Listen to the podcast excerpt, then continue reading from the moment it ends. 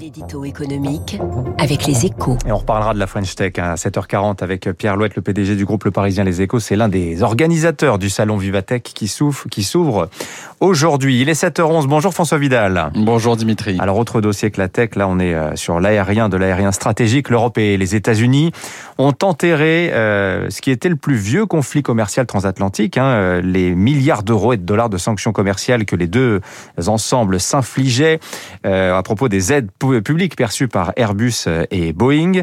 Euh, et c'est donc un moratoire pour 5 ans qui a été décidé hier. Signe de plus, euh, François, que la volonté, de la volonté de Joe Biden de réchauffer les relations avec les Européens.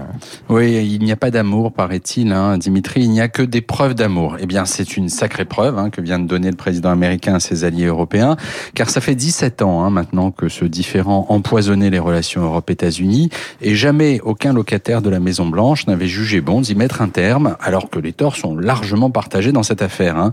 Car si Airbus a bien reçu des subventions pour développer certains de ses programmes, Boeing a aussi bénéficié de soutien public à travers notamment sa division militaire. Mais à Washington, où Boeing est considéré comme un attribut de la puissance américaine, il n'était pas question de désarmer. Alors on solde pas vraiment les comptes, euh, François, c'est un moratoire prolongé donc de 5 ans. Euh, cette suspension, euh, qu'est-ce, qu'est-ce, qu'est-ce que ça nous indique? Ben, En fait, dans la mesure où Joe Biden attend euh, des Européens qu'ils fassent bloc avec lui face à la menace chinoise, on peut se demander effectivement s'il ne compte pas lever cette suspension si l'Union ne répondait pas à ses attentes. Mais, mais je n'y crois pas. Hein. D'abord parce qu'après les milliards de dollars et d'euros déversés pendant la pandémie pour soutenir les entreprises des deux côtés de l'Atlantique, il devient difficile de dénoncer les aides d'État.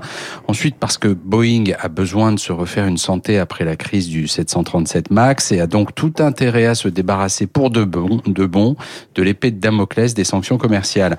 En clair, pour l'oligopole aéronautique américano-européen, l'heure est venue de jeter définitivement cette querelle à la rivière pour se concentrer sur la menace qui monte, celle de l'avionneur chinois Comac qui poursuit son développement grâce au généreux soutien de Pékin. Ouais, voilà, on conserve, les Américains conservent donc un levier sur les Européens, on l'a bien compris. Merci François Vidal des Échos. Dans un instant, l'invité de l'économie, Thomas Fatome, le directeur général de la Caisse nationale d'assurance maladie.